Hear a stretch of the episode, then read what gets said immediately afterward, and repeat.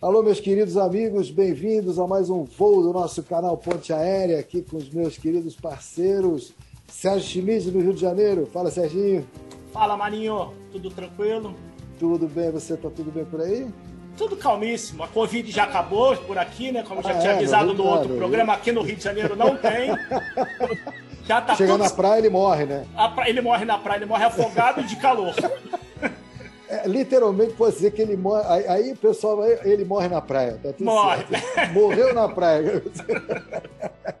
Paulinho Eduardo, direto de São Bernardo do Campo, meu professor, como vai? Tá bom, querido? É, meu maestro, como é que você tá? Satisfação estar aqui... aqui com vocês de novo. Prazer é nosso, sempre feliz aqui, sempre mais um voo maravilhoso. Estamos acelerando as turbinas já, autorização da torre para decolar. Hoje com um convidado maravilhoso, cara com muita história para contar para gente, um homem de teatro, um homem das artes. Né? A gente já teve, como a gente estava conversando antes, já estivemos na Itália, já estivemos no Chile, já estivemos em vários lugares e hoje vamos trazer uma pessoa que veio do Peru para o Brasil trazer muita coisa boa para gente e ele vai contar para gente como é que é essa trajetória, essas coisas maravilhosas que ele fez e continua fazendo, porque também é professor assim com você, Paulinho. Homem é professor, o cara não fraco, não. Vamos lá. Bem-vindo a bordo, querido Hugo Vicencio. Bem-vindo, querido. Obrigado, muito, muito obrigado. Muitas graças, queridos De amigos. Nada, Eu vou querido. começar em português. Bem-vindo, querido. Acá estamos em casa. No, eu, eu me sinto em casa, né? Estou me assim. sentindo em casa ah. né, nesta conversa que vamos realizar e estamos aí para contar algumas histórias. Eu vou advertindo, algumas são verdadeiras e outras também. Não é igual as nossas, né? É isso aí. Homem de teatro, chegou no Brasil em 1975, né, Hugo? Numa época na América Latina tava, o negócio estava complicado, mas como é que foi assim esse, esse desembarque no Brasil, vindo já, você que é o cara é, formado em artes cênicas no Peru, né? Como é que foi essa... É a única pergunta que eu, que eu vou fazer, depois você vai tocar esse programa aqui daqui para ver. Como é que foi essa chegada no Brasil? E por que o, o Brasil? Como é que foi esse negócio? Conta um pouquinho para a gente essa chegada. É, é, faz tanto tempo, não é? Já, eu tinha 20 e poucos anos, não é? Na, em plena face de acreditar que a gente que a gente ia conseguir fazer tudo na vida, não é? e que tudo estava certo. Mas deixa eu falar uma coisa, não é? Que é o seguinte: eu não vinha para o Brasil, sabia? Eu estava pensando ir para o México, lá nos anos 70, 75, eu estava me, me, acabando de formar na Escola de Arte Dramática em Lima, e a minha tendência era ir para lá. Mas acontece, não é? sempre, chercher la femme, não é? sempre acontece a história de uma mulher na vida da gente. Eu conheci uma jovem psicóloga alemã que morava aqui no, no, Brasil, é? e eu conheci ela lá em Lima. É? Lá em Lima, vimos teatro juntos e tal, tudo mais, começou uma amizade e, e coisa. E aí isto mudou o meu, o meu objetivo de sair do Peru. Né? Falei, bom, vou sair, vou para o México, mas eu não conheço o Brasil. É por isso mesmo que eu vou, mas conheço esta, esta moça que é muito simpática. Aí eu vim para cá. Aí eu vim, vim para São Paulo, né? e acabei me fixando por aqui. Depois viajei muito pelo, pelo Brasil afora, mas eu vim aqui a São Paulo por causa dela. Não é? Por causa Sim, dela. E, bom, ficamos um tempo juntos e, logicamente, né, somos adultos, já sabemos o que acontece nesses casos. É? Depois de um certo tempo nos separamos e eu acabei ficando por aqui. É? Depois, como eu vinha do, de, de, Lima, fazendo teatro já e tudo, é? eu tive contato com a USP. E ah. fui, fui dirigir grupos de teatro universitário, sabe como é? Dirigiu o Teatro da Poli, da Geologia. Nessa época, a USP tinha uma efervescência cultural muito, muito grande. Eu via, vinha cheio de ilusões, vinha brechtiano, né? tinha me acabado de, de, formar na linha brechtiana e tudo mais. E é, assim fiz muito bons contatos, trabalhei na, com grupos universitários, depois disso dei aula em várias escolas. Na escola Macunaíma, a escola Macunaíma uhum. me recebeu muito bem, não é? Famosíssima aqui em São lá Paulo. Lá atrás, né? Lá bem atrás, ainda não é? é, é, é no início e, e, dei aulas aí um tempo e aí fui ficando, fui ficando, não é? é aí eu me esqueci do México. Depois eu fui para o México para conhecer, sem dúvida, né? Então, mas aí eu esqueci o México porque o Brasil me encantou, me encantou, realmente. Vocês, vocês não sabem, vocês brasileiros não sabem, alguns intuem, sem dúvida, né, como o Brasil é visto como os brasileiros são muito bem recebidos no resto da América Latina, apesar de que muitas vezes os, os, os brasileiros não, não, não, não, não gostam de alguns, de alguns países latino-americanos. Né? Mas, em todo caso, é, esse, esse deslumbramento foi muito grande. Então, vamos dizer o quê? Eu vim assim por uma questão afetiva, não é, que se juntou com uma questão ligada ao teatro que eu já fazia, que eu não abri mão, não é? E depois acabei ficando lá em 78, entrei na USP, não é? E tal. E eu fui fazer, sabe o quê? Jornalismo. Eu fui fazer comunicação social, por quê? Porque eu tinha me formado em, teatro lá no Peru, não é? então esse uhum. fazer escola de teatro novamente, não. E e acabei ficando, me formando e tal, e logicamente que de jornalismo não, nunca fiz nada, né? Fiz dois, três artigos, mas minha profissão, que a, a, única, a única coisa que eu sei fazer mais ou menos é teatro, né? E fiquei aí dando, dando classes, né? Dando aulas eh, como professor, não é? E depois começou esse contato com o cinema, o pessoal do Cheiro do Ralo me, me, me, chamou e tal. Eu, no início, eu não queria fazer cinema, né?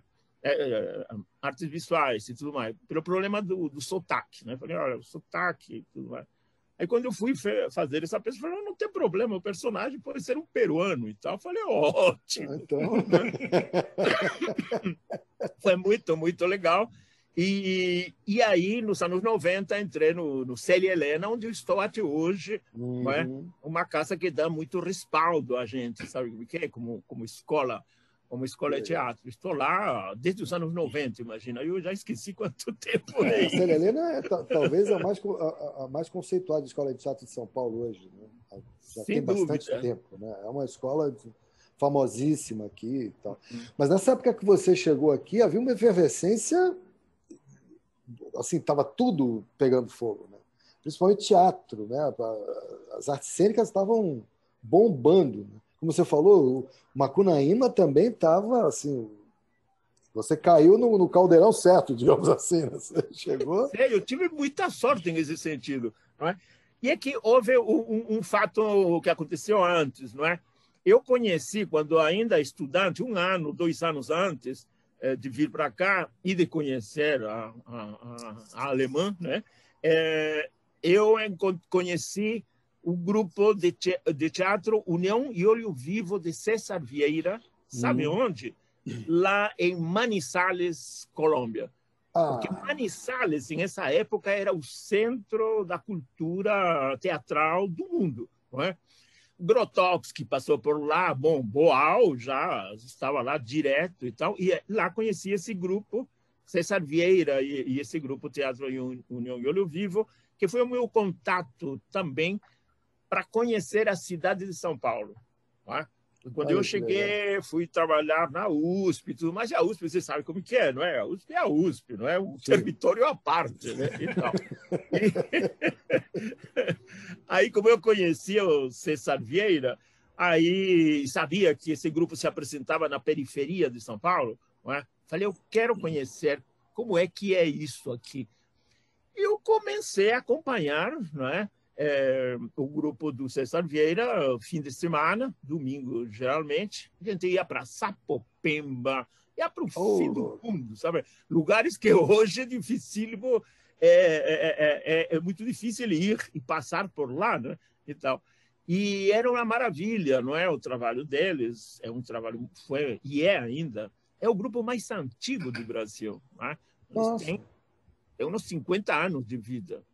Só se compara, sabe com quem? Com um grupo uruguaio que vocês devem conhecer, é o grupo El Galpón, né? De Atagualpa. Sim, Sim né? claro que é um, um marco, também é, é, um grupo. Quando eu, eu dou aulas agora de teatro latino-americano, lá no Célia, né? além de história do teatro, é, quando eu falo para eles, olha, esse é um grupo, o Galpão se formou, não é? vieram os problemas lá no, no, Uruguai, não é? Grande parte do grupo saiu, fui, foi para o México, continuaram e depois eles voltaram, né? Eu tive a sorte de ser aluno de um grande diretor de lá, Atahualpa del Chopo. É? Hum. Atahualpa Ele, del Chopo. Esse nome é bastante conhecido na, na América Latina, bastante conhecido. É um, foi um dos grandes mestres, né? formou muita gente, muito importante, não é? vai influenciar inclusive também é, é, é, o, o, teatro colombiano e tal. Ele vai viajar pelo, pela América Latina toda. E numa época, quando eu estava na escola de arte dramática de, de Lima, ele foi convidado, ficou nos dois anos lá, eu tive aula com ele e tudo mais. E, e nessa época, a Escola de Arte Dramática de Lima era muito, muito boa. É? Então, essa, esse contato, não é?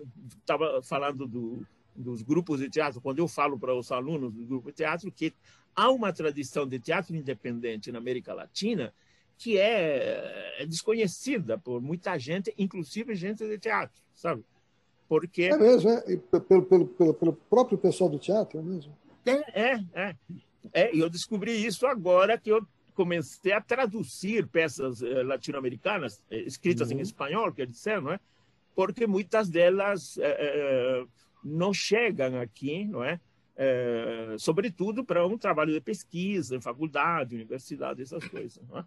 Então, eu estou traduzindo um autor, é? e aí, dependendo, depois, eu, se vocês quiserem, mando umas cópias para vocês. Sim. Um autor uh, argentino, mas que mora no Equador, Aristides Vargas.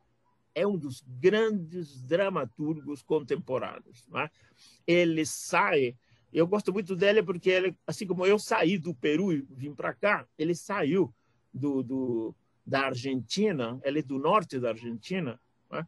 sai da Argentina em 1975 e vai para o Equador. O Equador. Vários a, a, a, atores e diretores é, argentinos saem, pelos motivos que já sabemos, né? e vão para Equador e lá formam a primeira escola de arte dramática no Equador. Né? Esse é Aristides Vargas, e é, e uma série de outros diretores. Bom, falando dele, é, eu gosto muito dele. O problema é esse, que eu começo a falar dele e não paro. Mas vocês me desculpem. Imagina! Mas temos que conhecer a Aristides Vargas. Ele já veio aqui no Brasil, alguns festivais e tudo mais. É um cara é, que escreve, o cara de mão cheia para escrever. Fala, o tema principal é é a memória, no sentido da perda da memória que nós latino-americanos, e não só nós, o mundo todo, não é? vive, não é? A memória e, a, e o exílio, a, a, a migração, não é? Esse negócio de você viver num lugar que onde você não nasceu. Não é? Em esse sentido, eu me identifico muito com ele. Eu estou aqui, né, nos 40 anos no Brasil, não é? E, e eu acho que eu já não penso mais em espanhol. E eu constato isso quando volto para o Peru, ver a família, meus mas começo a falar em castelhano. Olá, que tal? Como está? Tudo mais. De repente, vem o português e bzup, atravessa. atravessa. Aí o cara, os caras me olham assim, os amigos me olham assim, olham meio estranho, e falam, você está falando esquisito, hein? Você fala esquisito desse jeito. Esse, cantar, esse cantado, essa forma. É... Eu 40 anos de Brasil, meu amigo. Putz, é muito tempo. Você sabe que eu tive a oportunidade de morar no Chile durante cinco anos. De 96 até. Comecei de 96 até exato dezembro de 2000. Né? E vou muito para o Chile e tal.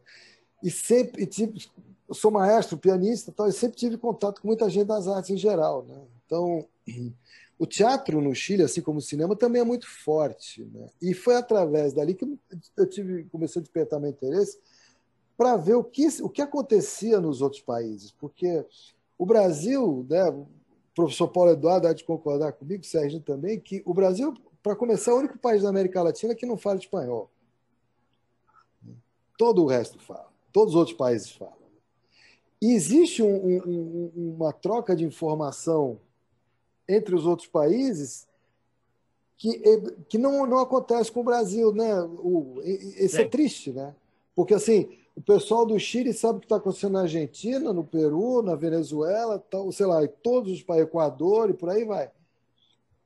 E, e esse, esse mesmo intercâmbio não ocorre com o Brasil, né?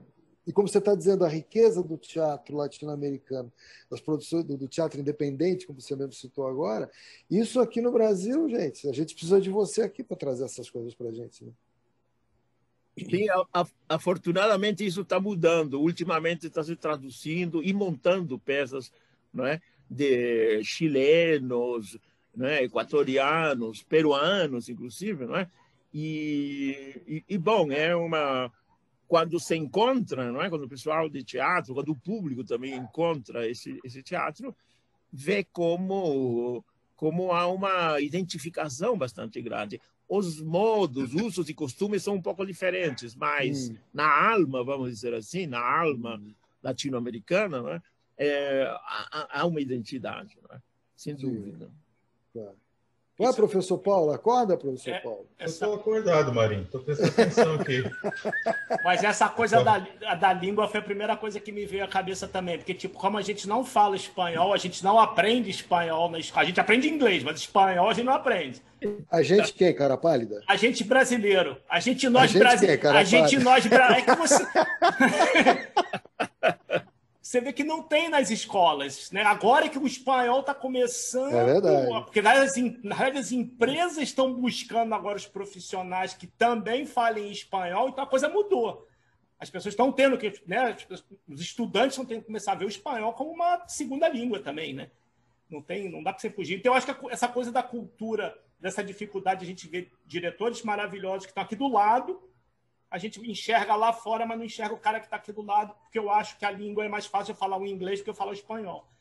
É porque tão próximo, né? O Brasil, geograficamente, faz parte do, do, do, mesmo sistema, né? América do Sul, sobretudo, não é? É, você vê no, Por... próprio, no próprio cinema, Hugo, te cortando, te cortando rapidamente, no próprio cinema você vê o cinema argentino, há quantos anos o cinema argentino faz coisas maravilhosas? E quando é que o brasileiro começou a enxergar o cinema argentino? Quando, sei lá, quando eles ganharam lá o Oscar? Sim, sim. É, é, bom, aí tem a questão cultural, tem a questão histórica, tem vários elementos né, que, que, que, que confluem para, é, para criar essa situação. Uma coisa que eu gosto de falar também é assim, que foi para mim uma grande surpresa quando cheguei, logo no começo, cheguei no Brasil, a USP, amigos, teatro, tudo mais, um negócio de história. Né? Sempre gostei muito de história. Né? Então, Aí eu perguntava, e aí, quando começa a história no Brasil? Todo mundo falava 1500, é claro, é lógico. Ah, mas como é que é 1500? Quando chegaram os portugueses e começa a história? Ah, por quê? Lá no Peru é diferente? Eu falei, é diferente. A gente, a nossa história começa com os incas antes dos espanhóis Sim. e os pré-incas antes dos incas, né? Então, sabe como é que é? E, o, e bom, o que acontece, né? Agora vemos que mexem na terra lá para construir alguma algum prédio e de repente encontram. Vocês viram o que aconteceu no México? O tal do trem Maia que, que lá é, iam fazer no México, é. teve que parar porque eles começaram a encontrar uma série de, de, de ruínas, né? Que não foi, ainda não tinham sido descobertas, né? Então esse negócio da, da, da cultura pré-inca, por exemplo, eu gosto de falar, por exemplo, me falam, ah, você é peruano, Machu Picchu, Inca. Falo, oh, pero no mucho. Né? Eu sou Mochica Timu. Né? O que, que é isso, Mochica Timu? É uma cultura pré-inca do norte do Peru, que é onde nasceu meu pai, né? E tal, Olha, que era uma cultura anterior. Né? Então, eu acho que tenho mais de de Mochica Timu do que Inca, né? porque o pessoal acha que Inca, todo mundo é Inca no, no Peru. É. Não, não. Inca é Cusco, Puno, não é gente muito boa, aliás, muito trabalhadora, esse, esse, esse pessoal, sabe? Mas é, é, é como que a gente vai descobrindo, né? Como como é que é. Assim como quando eu cheguei no Brasil, também ah, o Brasil é tudo igual, tudo, que nada. Eu fui para o Nordeste, tive sorte Nossa. de ainda ainda no sul da Bahia, não é? Uh, Arraial da Ajuda, eu ia, uhum. acho que nos uhum. anos 80, não tinha essa, essa infraestrutura que tinha, tinha hoje. Nada, né? né? A gente ficava na casa de um, de um, de um, de um pescador e tudo, mas que ele alugava um quartinho, sabe como é que é? E era um, maravilhoso. Agora, outro mundo, né? Eu falei, nossa, eu saí de São, São Paulo, cheguei no Brasil, cheguei em São Paulo. Falei, nossa, cheguei em Nova York em 1920, né? e aí vou para o nor... vou para o Nordeste, outro mundo, né? Maravilhoso, maravilhoso. Essa essa imensidão que é que é o Brasil e essa diversidade que é a riqueza cultural desse desse país que é maravilhosa. Né? Bom, o problema é a língua também, né? Que acaba um pouco nos afastando. E como é que você... vai mudar? Deixa, deixa, eu, deixa eu falar aqui, Marinho, um pouquinho, pegando um gancho. Porque vocês estão falando, eu estou pensando aqui um monte de coisa, viu, professor? Em 2014 eu tive a oportunidade de, de dar aula no Peru. Então, fui convidado, né, a universidade que eu trabalho tinha uma parceria com uma universidade em Ica, Universidade São Luís Gonzaga de Ica. E aí eu me lembro, né, e tem a ver com isso que a gente está falando, porque eu me lembro que na véspera da gente embarcar, eu fiquei com, com um outro professor no, no WhatsApp, que a gente ficava pensando assim, o que, que nós vamos encontrar no Peru? Né? A gente pesquisou a cidade de Ica, né? a gente viu que era no meio do deserto, tem um oásis lá que é maravilhoso, mas a gente não tinha muita ideia do que a gente ia encontrar lá. E quando a gente chegou lá, a gente percebeu o quanto a gente aqui no Brasil não é que a gente não conhece a cultura da, dos países da América Latina, a gente não conhece a cultura do Brasil. Esse é o problema, porque quando a gente chegou lá, é, a gente percebeu que o pessoal de lá conhecia muito mais coisas do que a gente. E, e aquilo me fez, fez eu me sentir muito idiota lá, porque às vezes, né? Porque assim, eu não sei se, se o Marinho e o Sérgio já tiveram a oportunidade de ir para o Peru, é, não, não, é muito diferente do, dos outros povos né, da, da América eu... Latina. Muito receptivo, muito, muito festeiro, né? É, deixou, deixou a gente muito à vontade, mesmo com o problema da língua. passei uns perrengues assim com língua, né? Tem aquela coisa da, da, da gente achar, não, eu me garanto com o meu portunhol, né? Tem não uma, é que é, assim, tem uma que é bem. Essa é clássica, o pessoal me aluga até hoje. A sorte é que isso aconteceu. A gente foi dar aula era um curso de formação de professores. Então a gente foi dar aula num curso de pós-graduação para os professores da universidade. Olha só. E aí a gente acabou fazendo uma amizade com eles, tal. Alguns deles a gente até se fala de vez em quando. E, e a sorte é que já estava num, num, ambiente bem amistoso, a gente já estava bem adaptado ali, né? E eu estava tentando explicar alguma coisa lá que eu não estava conseguindo, e tinha uma professora lá Ana Cecília, que era a que mais me ajudava, né, a, a sair das saias justas. E aí, acho que, acho que o, o professor vai entender. E aí eu falei alguma coisa, no meio daquela brincadeira, eu falei para ela assim, sua malcriada. E aí, quando eu falei isso, Marinho e Serginho, ficou aquele silêncio na sala. E aí eu pensei, acho que eu falei alguma coisa que eu não devia ter falado. Ficou aquele clima e aí um dos, dos colegas falou assim para mim, maestro, quem és mal criada em Brasil? E eu falei, como é que eu vou explicar agora, né?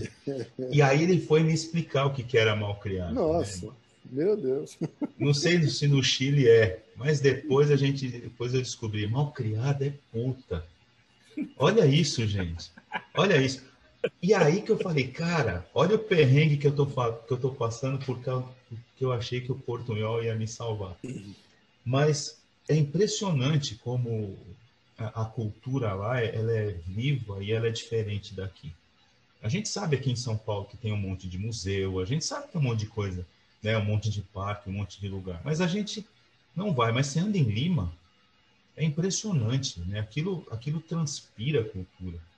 Né? Você anda o em pessoal, Buenos Aires. O, o pessoal na América do Sul em geral, Paulo, isso eu garanto para você, que eu viajei já para vários lugares, eles leem muito Sim, mais que o brasileiro. Com certeza. O Hugo deve saber, sabe disso muito melhor do que nós. O pessoal na América Latina, eles leem muito. Né? Aqui no Brasil, a cultura da, da, da, do livro, a gente está engatinhando ainda. Né?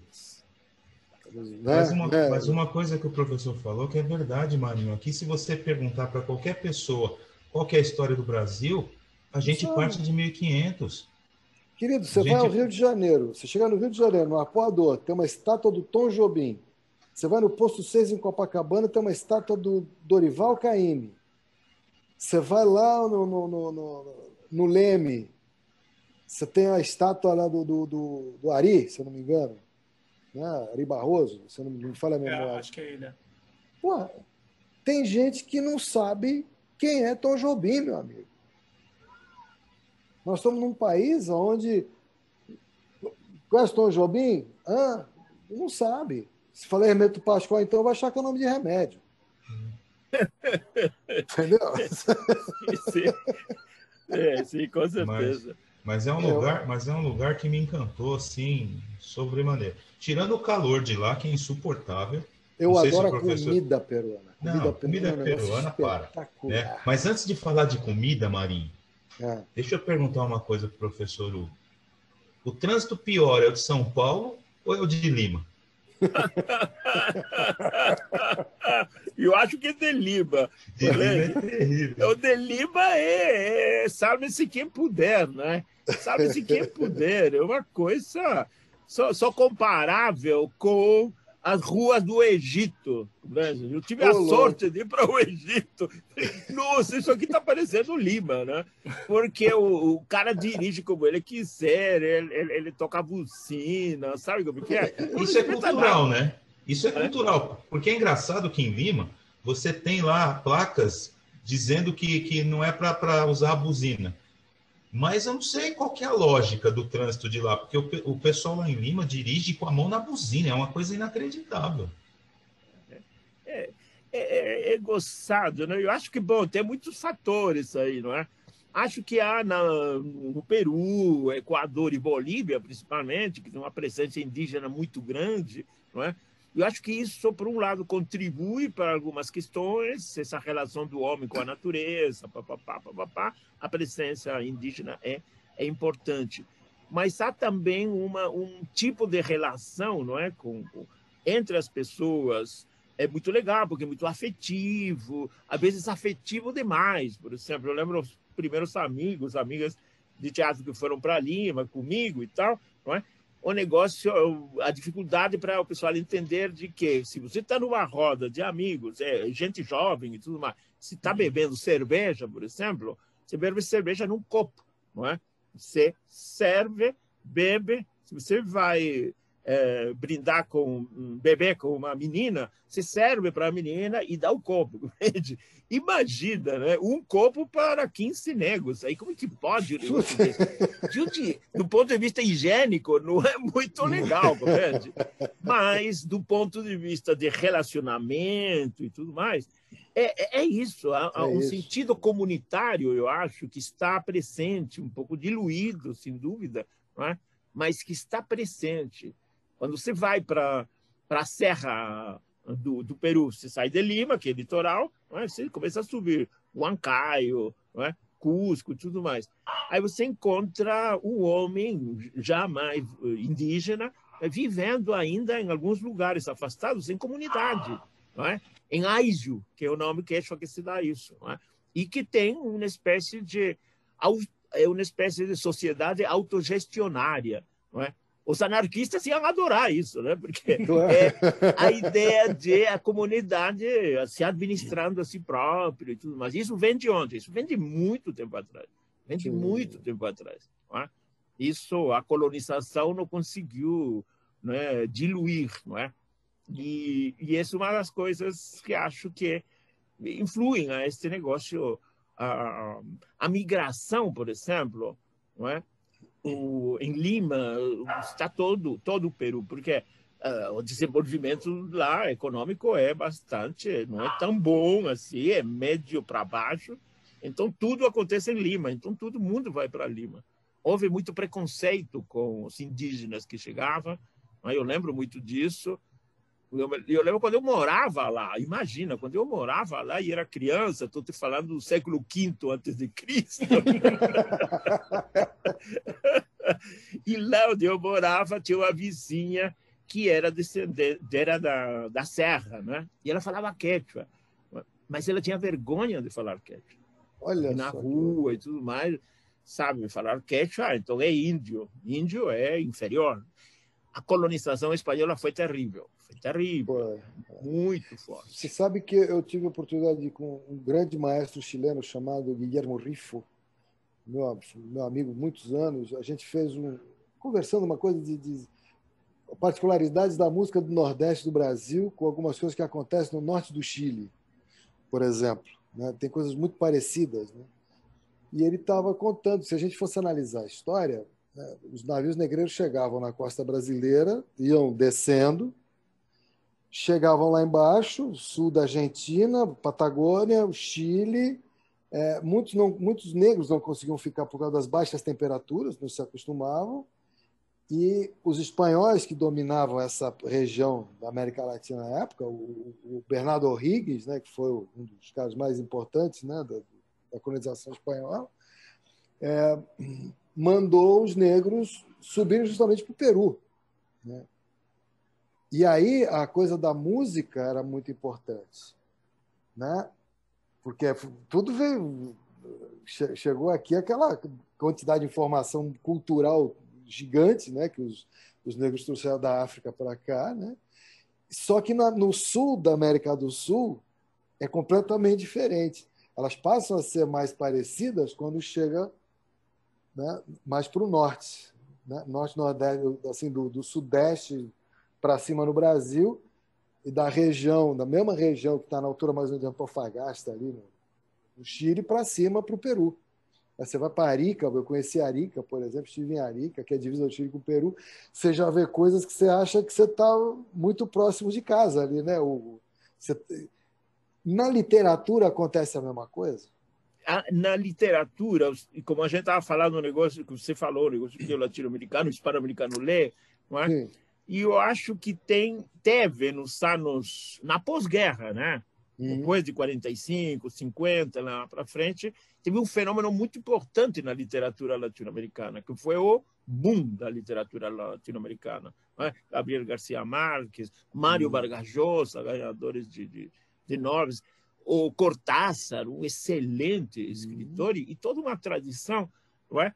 que acho que herda a tradição do, do, do, do renascimento espanhol, por um lado, é? uhum. e, por outro lado, a, a, a, matriz indígena e nacional do, do, dos países. Não é? A invenção do, do, do realismo fantástico hum, não é só de Garcia Marques. Não é? Há um autor cubano, Alejo Carpentier, que é um dos primeiros a escrever isso lá nos anos 30, mais ou menos, a escrever dessa maneira diferente. É? A, a, a, Guerra do Tempo, é, o Século das Luzes, são, são livros dele, onde você já vê né, a presença desse, desse realismo fantástico. Então, eu acredito, e, e qual seria o, o, forte do, do Garcia Marques? Não é? Eu gosto muito de lembrar quando perguntavam a eles por que ele escrevia dessa forma. É? E ele dizia que eu escrevo dessa forma porque eu, eu falo, eu escrevo como falava minha avó, compreende? Que Olha, contava as histórias e tudo mais. E ele depois escreve e aprofunda sobre isso, não é? Não é? E, e, se a gente lembra de um detalhe de, de, de, de 100 anos de solidão, o, o, detalhe de uma uma moça muito bonita, Remédios Abela, não é? Que é, é quando Marício Babilônia, aquele forasteiro que chegava em Macondo e que todo mundo sabia que ele ia chegar porque as borboletas amarelas apareciam, não é? E tal. É, em realidade, e essa moça, a família quando a moça desaparece, a família diz que a moça subiu para o céu, porque era tão linda ela, não é? Que é, Deus a chamou e tudo mais. Mas, em realidade, o que aconteceu é que o Maurício Babilônia, que era um, um forasteiro, se apaixona por essa mulher, essa mulher se apaixona por ele e eles somem. Né? Então, a explicação que a família dava quando perguntava, não ah, é, foi para o céu, né, foi para o céu, não sei o que mais. Uma, uma, uma, resposta muito prática, muito para os interesses da família, claro, né, e tal. mas que acaba criando essa, essa disfunção né, entre o real e o imaginário, hum. onde o imaginário se sobrepõe. Né? Ah. Acho que isso é muito nosso, muito latino-americano, não é? Sim, Acho que sim. a situação que a gente vive é tão difícil que a gente inventa, né? A gente vira mitômano, né? Cria mitos, inventa coisas para, para tentar sobreviver, né? Porque cá entre nós, a América Latina é muito bonita, muito bacana, muito rica. Mas, é mas... é para profissional, né, Hugo? Isso aqui é para profissional. Para profissional, né? E olha lá, viu? Porque acabamos ficando resolvendo as coisas no, no, no, no, no, nos 50 minutos, né? É Depois que acabou o jogo, né? Mas a é isso. Tá, eu estava conversando com a Cris outro dia, é, a gente tem, no, na América Latina, na América do Sul em geral, a gente tem tanta dificuldade de tanta coisa que a gente acaba se superando e criando coisas que eu me arrisco a dizer que são geniais em todas as artes, né? Né? Porque senão, como é que a gente conseguiria, né? Você, como, os seus alunos, eu não, eu não sei a, a, quantidade de alunos que você tem, você deve ter experiências incríveis, né? E, e muitas, não é? Porque essa É, esse negócio das aulas é muito legal. Eu gosto muito de dar aula, gosto muito, muito. Vocês já perceberam agora, fica falando, falando, falando. E a gente, adora, a gente adora aprender, vamos embora. Não, eu gosto, eu gosto de falar para os alunos o seguinte, né, para falar sobre esse assunto do, do, do, problema do Brasil e o resto da América espanhola, hum. não é? E às vezes até um pouco de preconceito e tudo mais. Então, às vezes, dependendo da turma, para provocar, eu falo: é, porque vocês brasileiros, em realidade, hum. América Latina assim, em, em dois, dois, dois grupos. Não é? De um lado, tudo que é ruim é Paraguai. Não é? E o outro lado que você respeita um pouco é Argentina. Por quê? Porque a Argentina às vezes ganha de vocês. Aí é ótimo. Aí é ótimo, porque aí a gente começa a conversar, lógico, aprofundar o assunto e tudo mais. Isso é um gancho, né?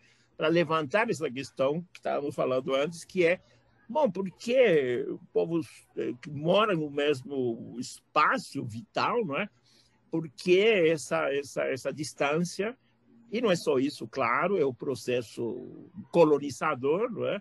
Ao final, a independência no Brasil é a aristocracia que dá a independência, né? E tal.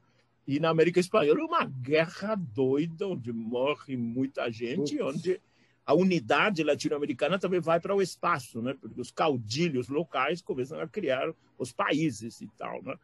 Porque veja você, Peru, Bolívia e Equador era uma coisa só, lá no Tahuantinsuyo, né? no Império Inca.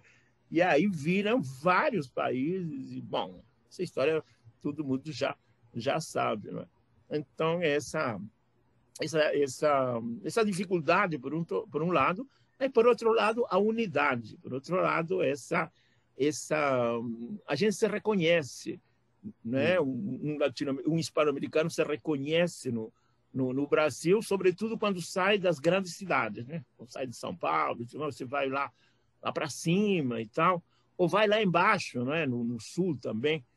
Gostado do negócio do, dos gaúchos e os gaúchos, né? É, Eles se exato. vestem igual, se vestem igual. igual. É. Os mesmos costumes, a mesma coisa. É, é, o mate que eles tomam, né? É, o mate, é, o, o, o, fogo de chão. É, é, é impressionante. É impressionante. É, e na música, você levantou uma questão interessante sobre a influência da música africana no Peru, que tem a ver com Ica e, e, e, toda essa região de Pisco, lá no, no ao sul de Lima. É?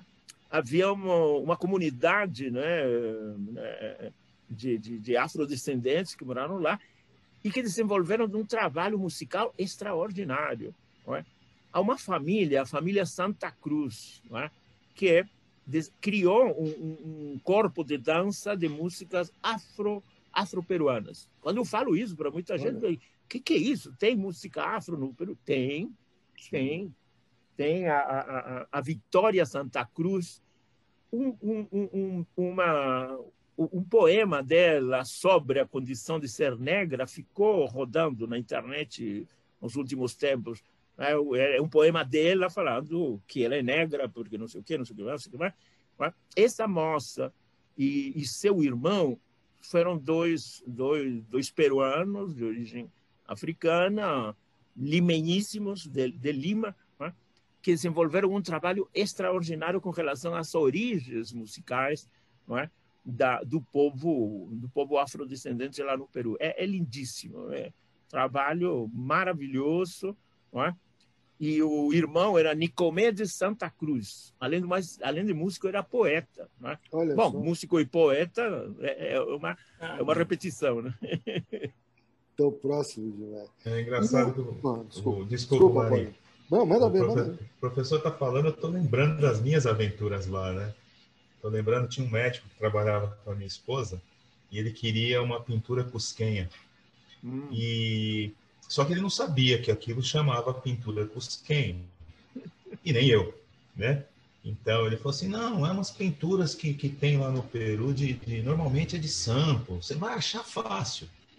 Imagina eu andando em Lima, procurando uma pintura cusquenha, que eu não sabia que chamava pintura cusquenha, e perguntando para os peruanos onde tinha uma casa de artesanato, e eles não sabiam que era uma casa de artesanato.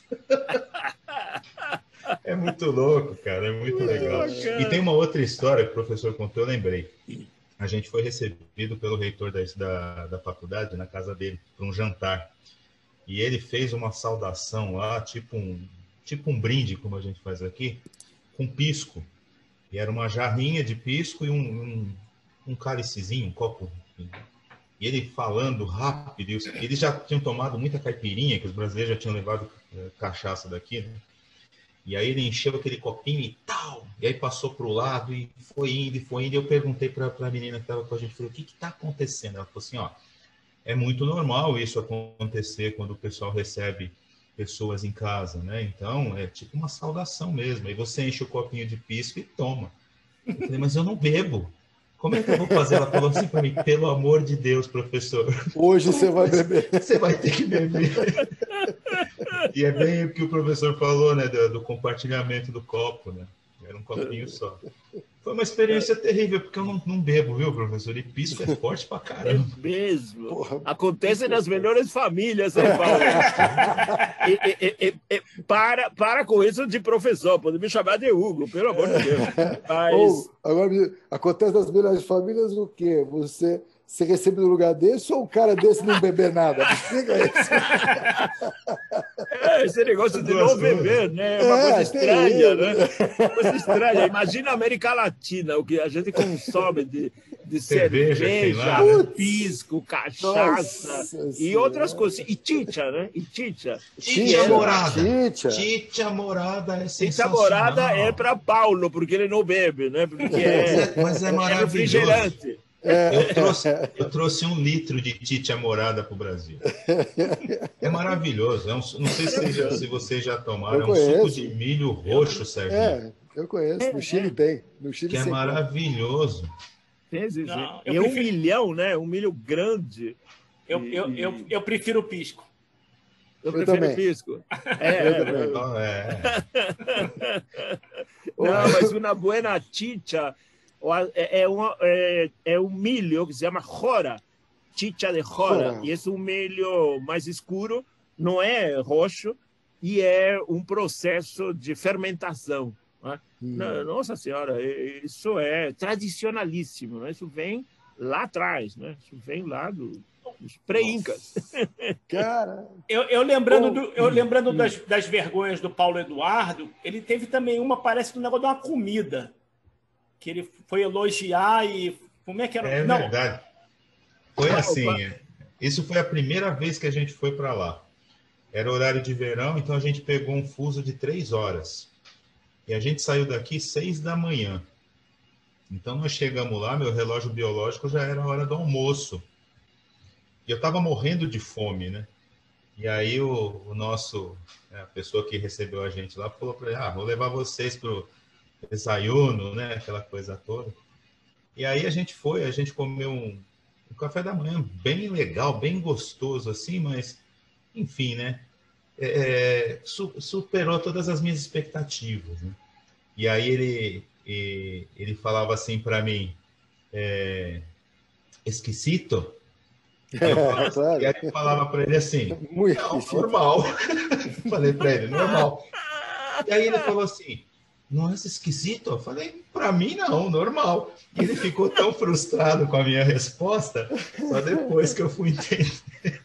Ainda bem, que você não, ainda bem que você não falou para ele assim, esquisito não, raro. É, eu aí, eu dei aí muito você... fora, A segunda é. vez que eu fui, a segunda vez que eu fui, quando eu cheguei na sala de aula, é, aí, o pessoal falou assim, né? É, nós outros lo estranhamos. Aí eu falei assim, mas por que, gente? Eu sou tão normal, por que vocês estão... Porque me estranha, né? Mas é, eu não estranho muito, professor, né? É, eu dei muito fora lá, cara. É, é muito bom. É muito, muito legal. Essa, essa história com, com, com, com, com algumas palavras, né? Da Costuma cada confusão, problema. Da cada confusão, não é?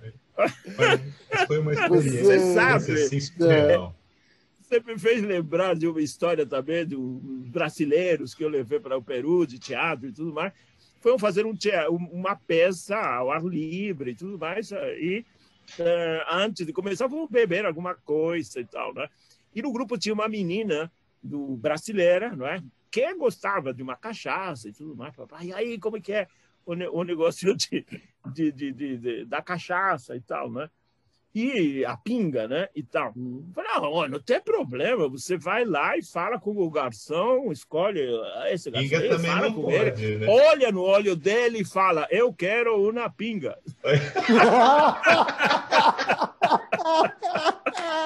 Aí é sacanagem demais, pô. Foi muita maldade, foi muita maldade. A moça depois queria nos matar. O legal, o legal é assim, olha no olho dele e pede. Né? Primeira coisa que a gente aprendeu. Foi a primeira coisa que a gente aprendeu claro. quando a gente chegou lá. Primeira coisa que você aprende é, porque é lixo, né? Primeira agora, coisa que você aprende é agora mal criada não me, avis, não me avisaram. É... Ô, Hugo, deixa, deixa eu voltar naquele tema que a gente estava falando, das particularidades da, da, das regiões digamos, de, de latitudes, né, por assim dizer, porque o teatro é, é a única das artes que tem esse poder da palavra direta, né? Você vai a um teatro, é, é, o, o, ator, o, o, personagem ou a personagem está falando com você, né? Ele se dirige a você. Como é que é essa você que, que, que, é um homem de teatro, você que, que sabe dessa história toda, de, de, desse, dessa riqueza toda, qual, quais são as grandes diferenças que você vê no teatro brasileiro, no teatro argentino, no chileno, no peruano? No...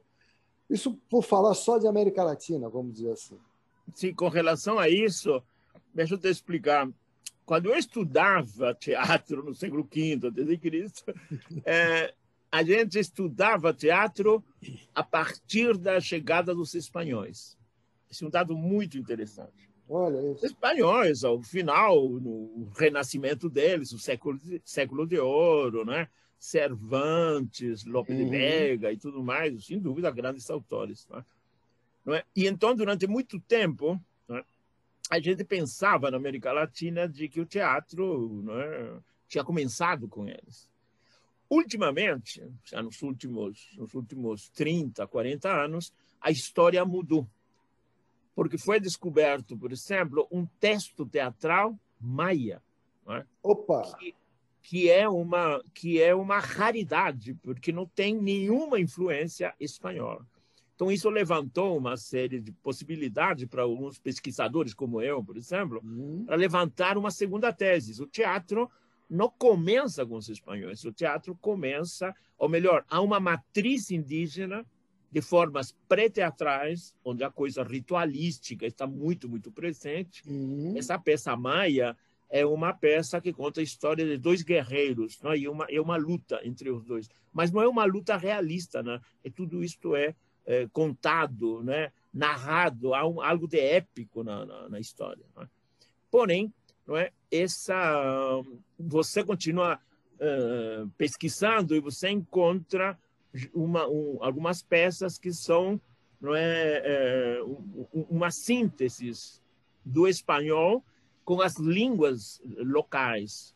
No, na Nicarágua e no México, você vai encontrar a língua deles é o nahuatl, a língua nahuatl. indígena, nahuatl, não é? E você encontra uma comédia, por exemplo, é? que se chama O Gueguense, que é a história de um velhinho muito muito esperto, é?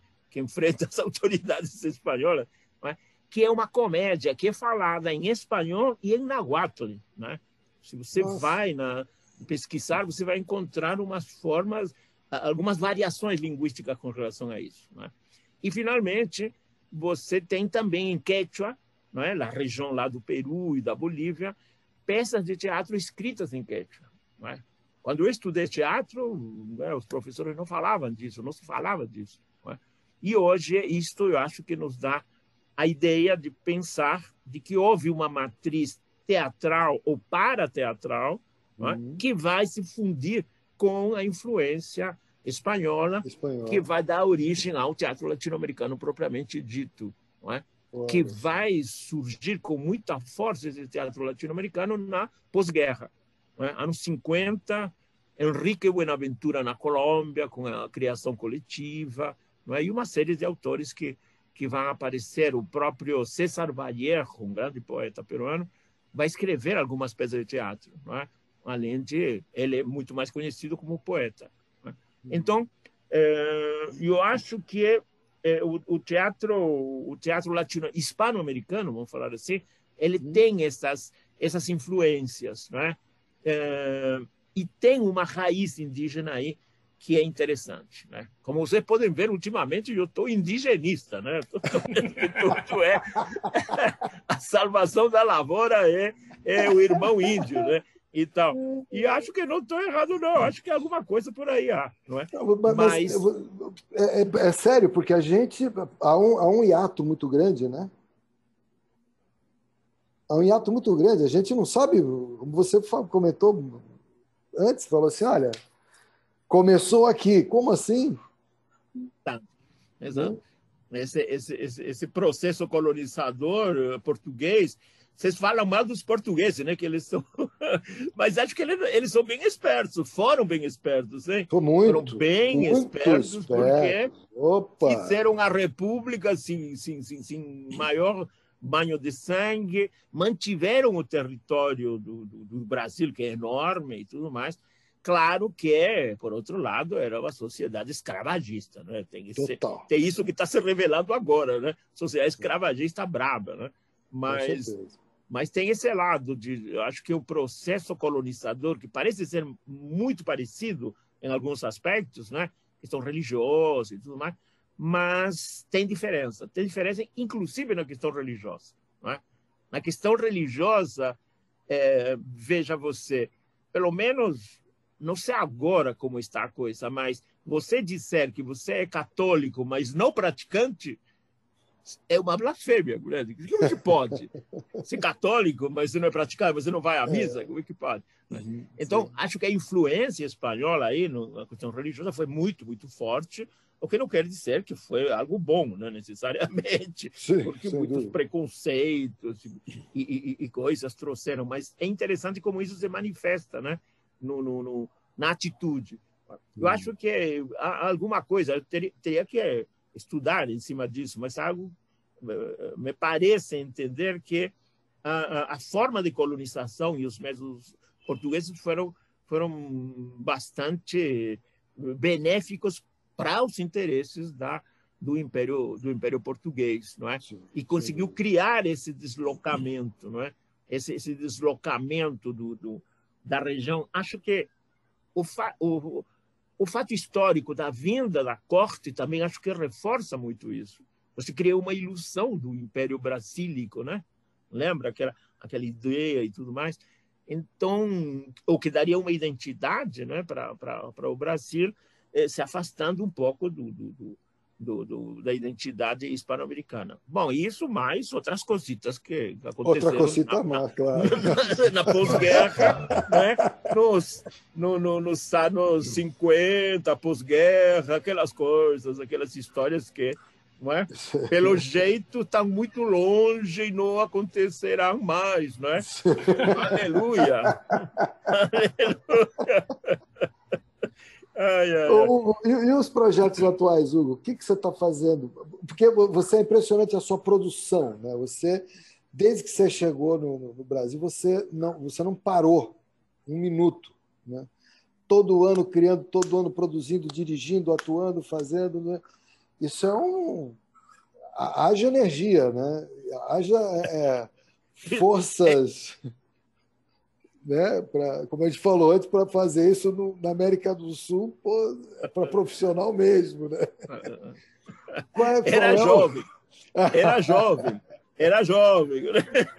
Qual é o, qual é o projeto Mas, do momento? O que, que você está inventando sim. agora?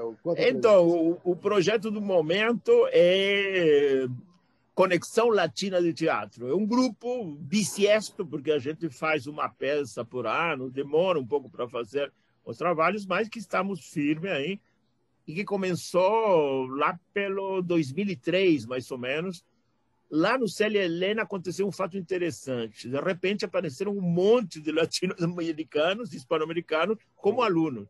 Um argentino, não é? uma mexicana, uma chilena não é? E um peruano é? se juntaram com outros brasileiros e criamos Conexão Latina de Teatro em 2003 e já em 2005 fizemos uma experiência que foi fazer teatro em espanhol. É? Aí eu estava na fase radical. Vou fazer em espanhol. Que era, em realidade, uma desculpa para eu poder voltar a atuar, né? E tal. É. Mas que, que deu certo. Fizemos Nossa Senhora das Nuvens, de Aristides Vargas, esse uhum. argentino que mora no, no Equador, Equador, cujo tema é o exílio. Não é? E fizemos em espanhol, montamos, não é? foi legal, mas pensa, eu pensava assim, não é?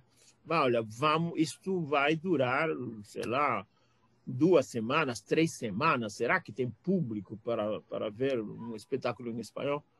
E foi uma surpresa maravilhosa. Nós ficamos bastante tempo, não é?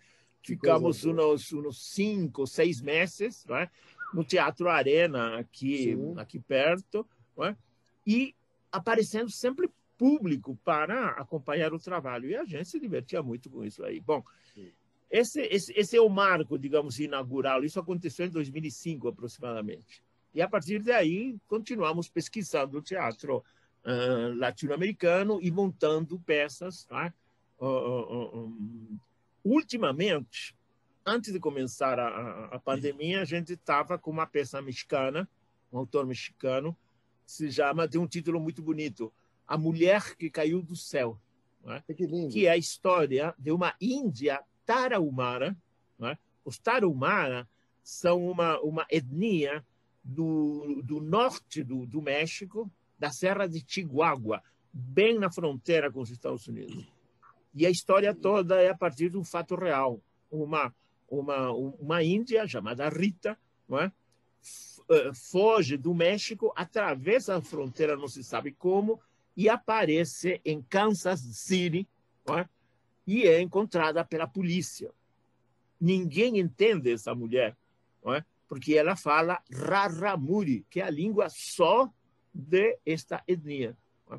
E ela vai ficar no hospital por uns 12 anos, é? vai virar cobaia do, do, do, dos, dos medicamentos lá e tudo mais, e vai ser liberada dois anos depois, porque surge um imigrante mexicano que sabia falar a língua e começa a, a, a ele começa a fazer um processo para levar a moça de volta. Estamos, estávamos a um mês de estrear isso daí, E aí, em março, fechou tudo. Claro. A gente estava ensaiando no Museu da Imigração, aliás, um lugar Ai, perfeito para esse assunto, não é?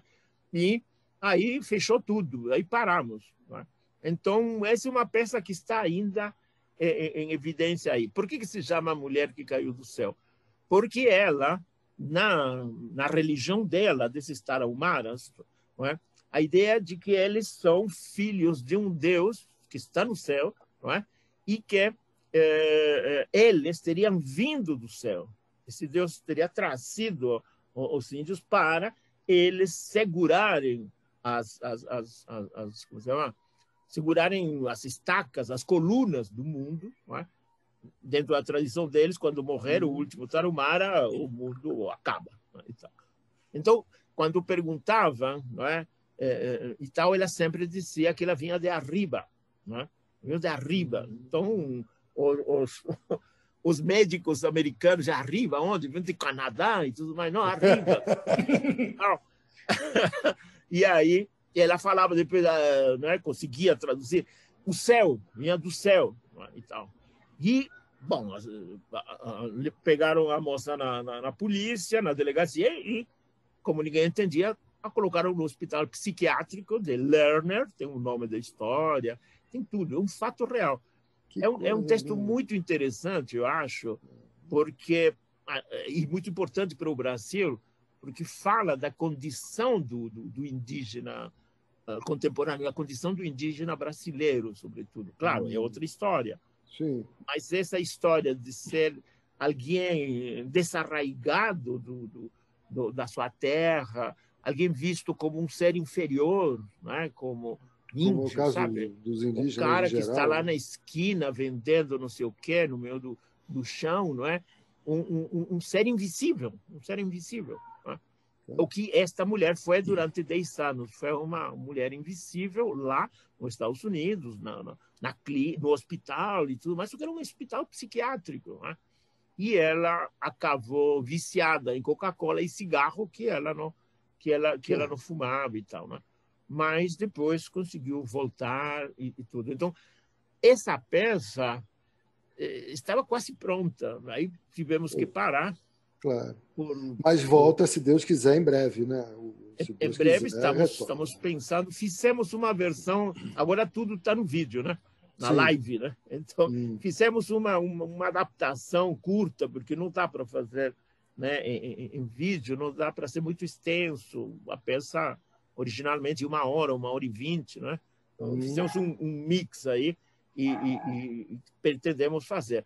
Mas o que estamos fazendo agora, nessa conexão latina, não é? estamos eh, fazendo trechos de peças desse Aristides Vargas não é? Eh, e filmando isso daí. não é? ah, Estamos, legal, lindo. Estamos, estamos preparando aí um, um espetáculo que vai ser em vídeo né? e que, e, e que está, estamos aprofundando. Logicamente, esse grupo foi, foi entrando e saindo muita gente, né? o grupo que está agora eh, está estudando muito a obra desse autor argentino. O único problema dele é argentino, né? Eu falo sempre. Pronto, começou. É uma, é uma, é- ele é uma grande figura, ele é muito legal, É. ele é simpático. Dá para dizer para ele esse negócio e ele compreende perfeitamente. Já veio aqui várias vezes, né? Então, mas é, então estamos preparando isso daí. Que outra coisa aconteceu ultimamente? Faz uma semana me chamaram para ver um vai ter o Fórum Social Mundial e pediram para editar uns vídeos com textos teatrais e com poesia.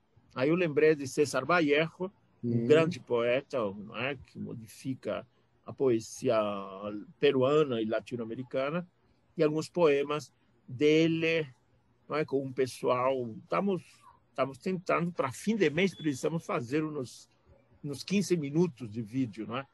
Estamos Que estamos coisa, estamos que nisso. coisa linda. Que coisa Na questão acadêmica, eu estou Uhum. muito interessado em publicar essas peças indígenas, não é?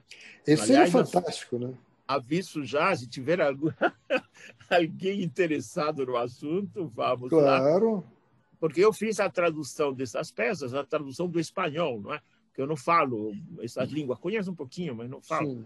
Então, eu estou pensando em, em, trabalhar um livro, né, uma, uma, uma edição de teatro indígena latino-americano.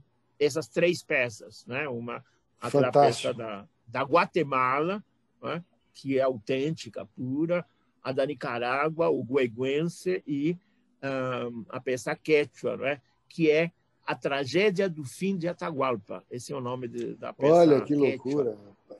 E que é muito interessante, porque quando você vai para Huancayo, por exemplo, na festa da Virgem de Cocharcas e tal, eles fazem umas danças lá no, na Serra Central do Peru, umas danças representando o encontro do Inca com o espanhol, e mostrando tudo o que aconteceu e tudo mais. E, só que é, um, é, é, uma é uma espécie de Bumba Meu Boi, sabe como é? Uhum. É um espetáculo bem popular, né, bastante simples, mas que tem essa raiz histórica que é, que é maravilhosa, né? Sim, sem dúvida. A, a perda, isso que eu falo muito também, a gente perdeu muito. A gente, né, é, o mundo indígena latino-americano perdeu muito, muito, muito. Não, é? não só perdeu o território, perdeu a ideologia, o pensamento. Ah, sem é? dúvida. E eu, eu costumo falar para os alunos, pensem assim, houve um processo civilizatório indígena na América Latina que foi interrompido pela colonização. Um outro processo civilizatório se dá na, na junção destes dois mundos, mas era um processo civilizatório bem organizado e desenvolvido para a época não é? e para o universo indígena. Não é? E isso, isso foi perdido. Por isso as guerras de resistência lá, não é? essa coisa toda, não, é? não, não foi fácil para os espanhóis também dominarem. Não, é? não eles ah. sofreram muito. Sim, sim, houve guerras terríveis. Bom, Tupac-Amaru, famoso. Sim. Né? José Gabriel Condorcanqui, que era descendente do último Inca, né? ele era um, reconhecido pelos espanhóis e tudo, né? e tal, e um dia, de repente, ele organiza um exército indígena e enfrenta o exército espanhol, a coisa né? foi, feia. Foi, foi feia, foi forte. Né? Então, esse espírito acho que está na, na, na cultura latino-americana, um espírito crítico para com sua história, né? uma, e isto eu acho que é necessário a arte mostrar. Mas não é que eu Sim. acho, já, já está sendo mostrada por muitos outros artistas. Né?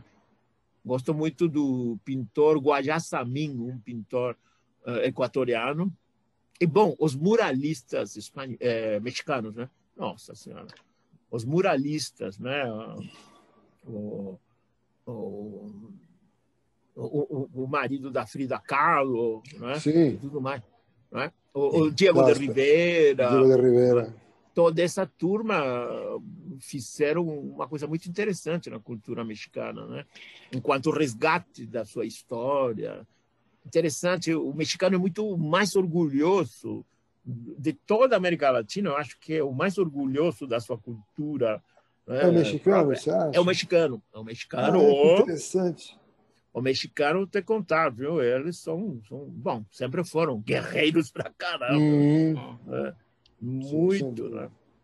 Você sabe que é muito interessante isso que você falou antes do, do dessa relação, né, da, da, da importância, inclusive, da, dessa coisa da religiosidade, não da igreja em si, mas da religiosidade, né, da, da, espiritualidade de cada um dos povos, como isso influenciou, né, como isso e como isso andou pela América do Sul, né, de, de, de povos para povos.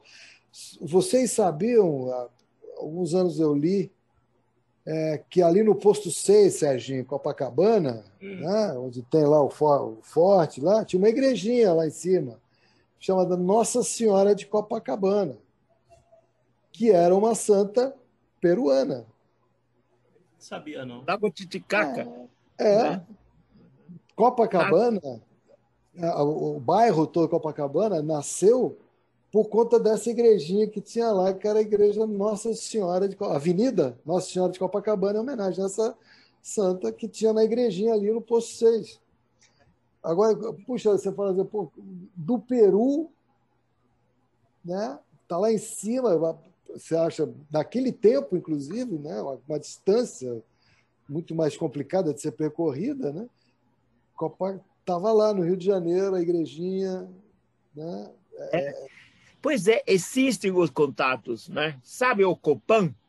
Sim. Copan do Niemeyer, que fica sim, aqui, aqui, na frente, eu moro aqui claro. no centro. É. Né? O Copan, o Copan é uma, era uma cultura maia, é? que fica entre entre a Guatemala e, e El Salvador, se não me engano. É? Fica que pertíssimo loucura. da fronteira. É? é? uma antiga civilização, não é? é maia, é? De, que pertence ao universo maia, tudo mais que tem esse nome. É? Ah, e, eu fiquei sabendo disso também ah, depois, né? quando fui pesquisar isso, eu falei, não, você chama Copan, e o Copan, ah, Niemeyer, Niemeyer. Pronto, aí... ele, ele, ele fez uma homenagem. Não, é, é, há muitas histórias ainda da América Latina para a gente descobrir, eu acho. Muito, né? muito. E aí, muito, lembro, muito, e aí eu lembro do que o Marinho falou, né? Se a gente perguntar aqui no Brasil quem foi Oscar Niemeyer, o pessoal não sabe. Imagina, é, é isso. É, tem, exato, né? Tem noção.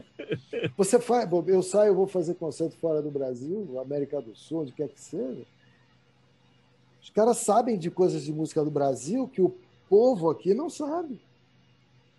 O público daqui não sabe. Tudo bem, a gente também não pode achar que todo mundo é desinformado. Não é assim. Claro que não é assim. Mas nas escolas, nos, nos né, a, a, cultura local brasileira devia ser muito mais valorizada, né?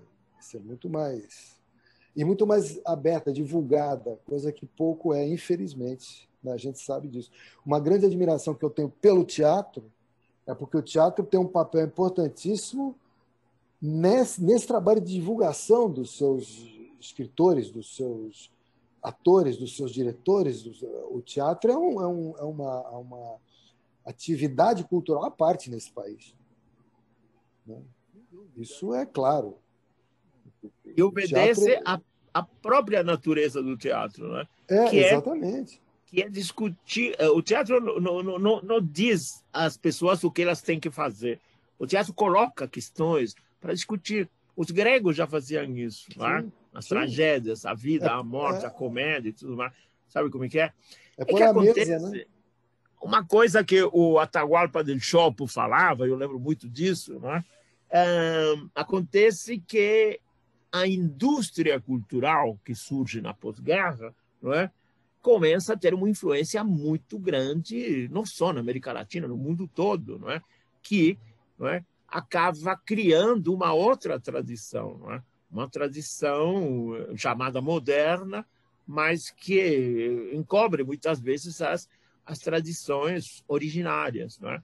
hum, e, e, que às vezes não convivem muito, muito bem com isso. Estou falando da indústria cultural, não é? a indústria do divertimento, sim, sim. Não, divertimento sim, fácil, não sei o que mais, aquela, aquelas coisas. Não é? Eu falo para os alunos, ó, sabe aquela aquela sessão da tarde, né? Fuja da sessão da tarde, isso é uma coisa que torna mais, de mais quadradinho. É a sessão da tarde, porque o mundo é assim, veja você, é só ser bom, obedecer os outros e tudo mais, que você será recompensado. Que lindo, que maravilhoso. Ah. Seria bom se fosse assim, né? Na verdade. Mas não é, de jeito nenhum. Ah, e além do mais, não tem graça, né? Não tem graça, fica tudo certinho. Mas, bom, e a contradição, cadê? É, né? Cadê a discussão, né? Cadê o. Né? É, é, é. que é a alma do negócio, né? Cadê o papo? Né? Claro. Né? Vamos respeitar as outras ideias, lógico, mas vamos discutir, vamos, vamos conversar, vamos ouvir. Né? O pessoal não ouve mais, né? Não, não é ouve o outro, é. né? É isso que eu ia falar. Isso, isso, é uma coisa que está acabando, né? O debate, a troca de ideias, a troca de conhecimento é uma coisa que está morrendo que ter muito cuidado com isso, não é? E, bom, acho que o programa com vocês ajuda nisso, não é? Vocês estão aqui suportando esse, esse peruano aqui que fala pelos cotovelos, não é? Não, a gente está, tá aprendendo com você. E, e, e com certeza não será, e com certeza não será só essa vez aqui, não. A gente vai querer ter você aqui de novo com a gente. E com certeza, se Deus quiser, em poucos meses, a gente já está vacinado e vamos poder fazer um brinde juntos pessoalmente sentar para tomar aquela gelada ou tomar um pisco, porque alguma coisa a gente tem que fazer, pelo amor de Deus. Um pisco sour. Eu sempre né? digo. Ou um pisco, um pisco. Pisco sour. É, um pisco sour, nossa. Vamos comer, um, vamos comer um ceviche, por Deus. eu, preciso, eu, preciso, eu preciso fazer uma menção honrosa aqui. É. Né? Há, há, um docinho que tem em Ica, que é o Chocoterra, Isso. que é sensacional. Aqui em casa o pessoal gosta tanto. Eu fui para a República Dominicana, a gente fez uma parada em Lima só para comprar esse doce. É um bom Olha, um olha bom que é o vício, hein? Olha é o que é o vício. Mas é maravilhoso, é que, A que ponto chega o ser humano, Hugo? Você vê é. só? Exato, é Depois falam que eu bebo cerveja. Posso aguentar um negócio desse? Um negócio ah, desse. é uma dependência, é uma dependência. O terra é muito bom. Não, é, é, é nas terras, né? Chocoterras, né? Que é. é. Que coisa linda. Deixa eu só. Bom, vamos, só... vamos marcar. Bom, depois do dia 17, que eu tomo a segunda dose, ah, sim. Né, vamos marcar o um encontro no Rinconcito Peruano. Não é? Rinconcito, sim, por supuesto. É, vocês devem conhecer, que é uma comida muito boa. A comida peruana ficou na moda agora, nossa é, senhora. comer um chicharrão ah, mas a comida peruana é maravilhosa. Chicharrão de pollo. Nossa. O tempero, é bom, o tempero né? do, do, do... É, um lomo saltado. Lomo ah, saltado, muito bom. Por favor. Ai, Deus. Ai, Deus. Ai, ai, ai, ai, ai, ai, ai. Não, mas é verdade, vamos marcar mais pra frente. Vamos sim. Depois de sobremesa, um treletes. Oh. Treletes. Nossa, e, e talharim saltal, né? Tem todas as comidas, é a coisa mais populares. Eu lembro disso lá em Lima. Sim, são, mais, e são as mais saborosas. Né? E são maravilhosas, maravilhosas. Papa Lagoa é, e, como é, e, e, o Rubo está há 40 anos aqui no Brasil. Como é que faz para tomar Inca Cola? Encontra aqui? De vez em quando no rinconcito peruano e sabe onde encontra Inca Cola e algumas coisas de lá? Os bolivianos têm uma feira todo domingo, né? perto da estação armênia do metrô. Né? E nessa feira, que se chama Cantuta, que é uma, o nome de uma flor, né? lá você encontra comida peruana, boliviana e tudo, mas e encontra inclusive para comprar Inca Cola, tem que ter sorte, né? Aí chega e acaba logo, né? E isso é e temperos também, né? Milho roxo, por exemplo, dá para achar aí também. Adoro. Então é uma esse é outro passeio que podemos fazer um dia, quando passar esse negócio. Claro. Na Cantuta, eu, eu experimentei conhecer um, os irmãos bolivianos. Experimentei uma outra que chama Cola Tigrina. Hum. Também é um refrigerante de lá, só que o pessoal lá tomava quente, aí ficou meio difícil para nós, né? É, é, é. Isso, isso é, é, é roçadíssimo. E você já tomou café peruano? Eu devo ter tomado. Eu já tomei. Eu devo, é ruim pra caramba. uma Porque coisa ele é que eu gostei. Uma é. coisa que eu gostei de, de, lá, eu não sei, eu conheço como cancha peruana, aqueles milhos. Sim. Conhece, Marinho? Não. São uns milhos, parece milho de pipoca, só que é maior. Sabe aqueles milhos que não estouram quando você faz pipoca? Sim, sim, sim. São uns milho grandão daquele que, que eles servem como tira-gosto antes de chegar ao prato principal. É muito bom. Muito Não, bom, la cancha. La cancha é muito buena e é, e é, e é natural, né? É, é milho. Milho, Sim. um pouquinho de sal e um pouquinho de, de, de óleo mais. e pronto. Não, sim, vamos, tem coisas. Vamos marcar. Assim que amenizar essa história toda, a gente vai. Ceviche, tô dentro. Ah, um ceviche, um. Ah. E uma, e uma cusquenha, né? Uma, cerveja cusquenha, por favor, por, por favor. favor. Caballeiro, por favor. Caballeiro, caballeiro. Caballeiro, por favor. Eu fico com a cola tigrina. Tá bom. Meus queridos amigos, a Torre de Comando nos chama. Hugo, muito obrigado, querido, pelo teu tempo, pelo teu carinho, pela tua simpatia, pelo teu conhecimento, por tanta coisa bacana, informação linda que você trouxe para gente. É, você é, é, mais um do, do, dos nossos novos velhos amigos, né, com os quais a gente quer sempre aprender e estar aqui conversando e tendo a oportunidade de ter acesso a tanta coisa bonita que você traz para a gente. Muito obrigado pela tua participação no nosso programa. Você, o canal Ponte Aérea está à sua disposição para o que você quiser sempre. E está marcada essa cusqueña, está marcado el ceviche. Chicha morada. Jamás me voy a olvidar de la invitación. O sea, no es una invitación, es un compromiso, es distinto. Claro, nos, claro. Nos vamos a juntar, nos vamos a juntar y, y, y celebrar todas las cosas buenas que tenemos. Está gravado, está gravado. Hein? Está gravado, está gravado. Homem de edição tá aí, tá gravado. É, só eu que agradeço essa hospitalidade, essa generosidade de vocês, esse bom humor que é necessário para enfrentar essa situação terrível. É? Agradeço muito, agradeço a Cris por ter me sim, indicado, sem, falado e tudo mais. Mas agradeço a vocês e está marcada essa cusquenha com certeza. Vamos Tá bom, muito obrigado. Muito obrigado, querido. Obrigado, Serginho, irmão, obrigado. Paulo obrigado. Eduardo, obrigado. Até daqui a pouco. Vamos Tchau. Recife, galera. Tchau. Bacana, Tchau, bacana. tchau. Tchau, tchau.